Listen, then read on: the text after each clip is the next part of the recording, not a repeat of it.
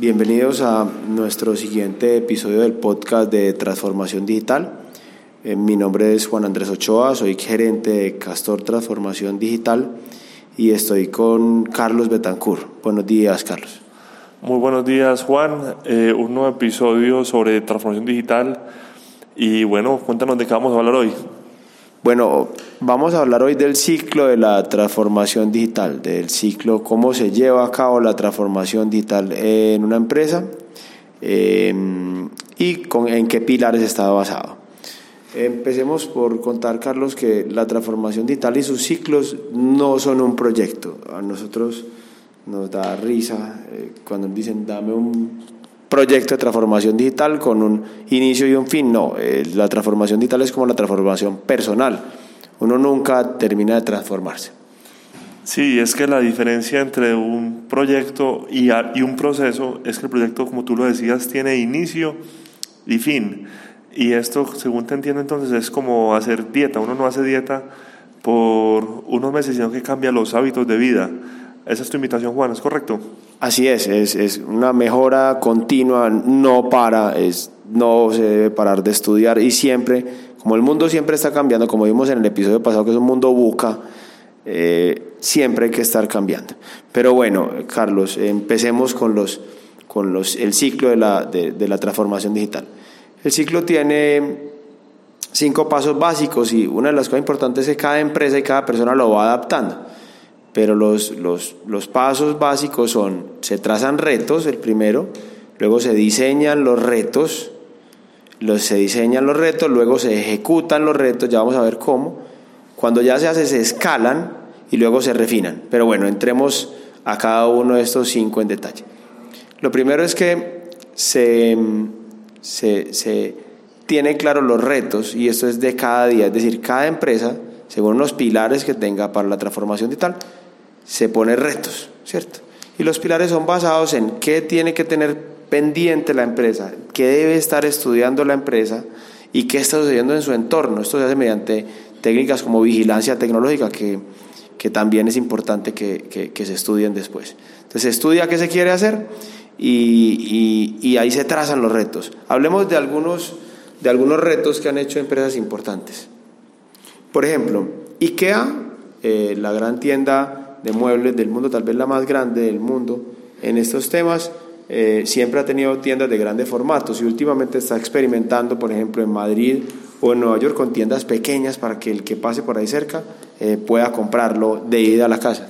Sí, incluso también en París, y es una gran apuesta por un nuevo formato. Yo siempre he dicho que entrar a una tienda de IKEA eh, es más fácil salir del Hotel California, porque tienes que dar muchas vueltas, y eso era lo que siempre nos habían acostumbrado pero el consumidor hoy está cambiando, hoy demanda inmediatez, hoy demanda otro tipo de cosas y posiblemente a eso esté respondiendo IKEA con su nueva transformación. Otro ejemplo ahí es Spotify. El que tenga Spotify puede ver que cada 8 o 15 días tiene alguna pequeña mejora, alguna pequeña mejora, alguna pequeña mejora para, para mejorar la, la, la experiencia del cliente. Retos importantes. Hace poco los de YouTube eh, detectaron que la gente, mucha gente no hacía login porque eso era muy lento, digamos que generaba mucha fricción hacer login y se pusieron el reto de que debía ser muy fácil hacer login en YouTube para poder tener toda la data de la gente que hace, que hace, eh, ve los videos y cómo los ve y mejorar su experiencia también. Bueno, ahí se trazan los retos basados en, lo, en los pilares y basados en lo que se está viendo del mundo. Luego de los retos se pasa a diseñar, Juan, pero volviendo a los retos, generalmente los retos siempre empiezan desde el cliente.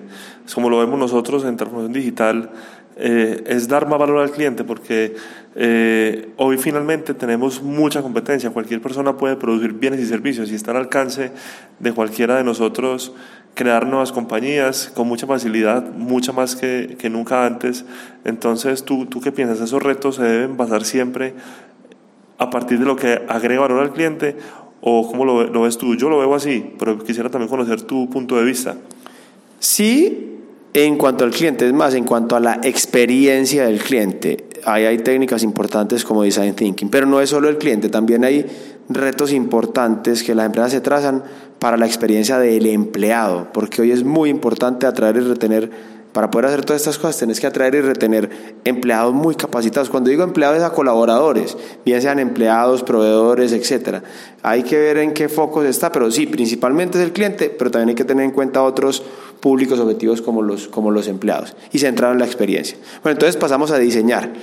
Se diseña qué es lo que se quiere hacer basado en una técnica de mínimo producto viable. Esto es del agilismo, mínimo producto viable que es muy bueno para que vean, muy chévere. Hay, en Netflix hay una serie que se llama Chef Table, los invito a que la vean. Y ahí hay, en la temporada 4, capítulo 1 es de repostería de Cristina Tosi. Ahí, ahí dan el diseño, ahí dan el, el, cómo ella hace el diseño de los mínimos productos viables de sus postres, que son maravillosos, una repostería en Brooklyn que se volvió global. Eh, pero para cortar la explicación es se diseña haciendo lo mínimo posible que le genere valor en la experiencia al cliente. ¿Claro? Lo que buscamos aquí, Juan, es hacer pruebas rápido para descubrir si tenemos éxito o si no. Eh, el principal principio que tú siempre me has enseñado en agilismo es, o en métodos ágiles, es equivocarse rápido para no perder mucho dinero o descubrir muy rápido también eso que sí genera valor y seguir potencializando. O sea, ya no vemos empresas creando productos durante dos, tres, cuatro años, sino creando mínimos productos viables que rápidamente sacan al mercado para hacer un testing de si son aceptados o no. Correcto, así es. Luego esto se ejecuta, se ejecuta lo que se diseñó, eh, se ejecuta, se lleva al mercado porque el único que sabe el, mercado es como es y no como uno quiere que sea. Entonces se ejecuta, se lleva al mercado, se mira qué sucede. Si nos va bien, se escala. Se escala a otros mercados, a otros departamentos, a otras eh, personas, a otros clientes, etc. Eh, y finalmente se refina. Se refina y se mejora. ¿Y ahí qué se hace? Vuelven y se emprenden nuevos retos. Esto es un ciclo sin fin. Esto es un ciclo sin fin. Juan, ¿cómo debería ser el equipo humano que esté a cargo de un proceso de transformación digital en una compañía. Esto, eh, ¿cómo de empezar? Hay conceptos, yo he visto por ahí que hablan de células y hablan de otro tipo de, como de, conformaciones de equipos. Bajo tu experiencia, ¿qué, ¿qué, debemos tener en cuenta para hacer esa transformación internamente? ¿Sacamos una gente aparte o ponemos personas que estén ya en procesos a trabajar en innovación, entendiendo que a veces no pueden tener tiempo para hacer su trabajo? ¿Cuál sería la recomendación Juan?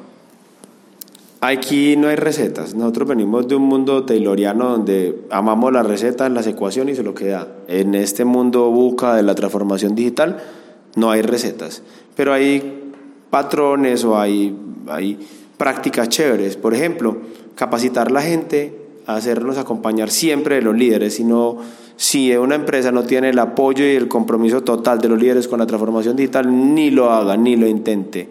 Eh, y capacitar la gente en cuanto a estas técnicas y en la capacitación tener las personas de recursos humanos, las personas que, que entienden bien las, la, el potencial de las personas y tener los líderes también y hacer que la gente eh, se autopostule a los equipos de transformación digital. Luego conformar equipos con los que, las personas que se filtraron, también ahí se hacen experimentos pequeños y cortos, con la gente importante, que sean multidisciplinarios, que haya mucha gente, que haya gente ahí capaz de ir y mirar qué es lo que el cliente realmente quiere, no en el tablero, sino en el campo, mirando qué es lo que el cliente, cómo realmente vive y qué quiere.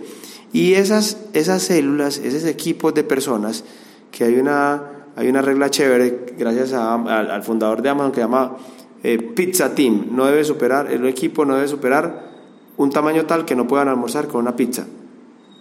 Y que sean multidisciplinarios, que vean el servicio o la experiencia que va a cambiar el cliente de principio a fin.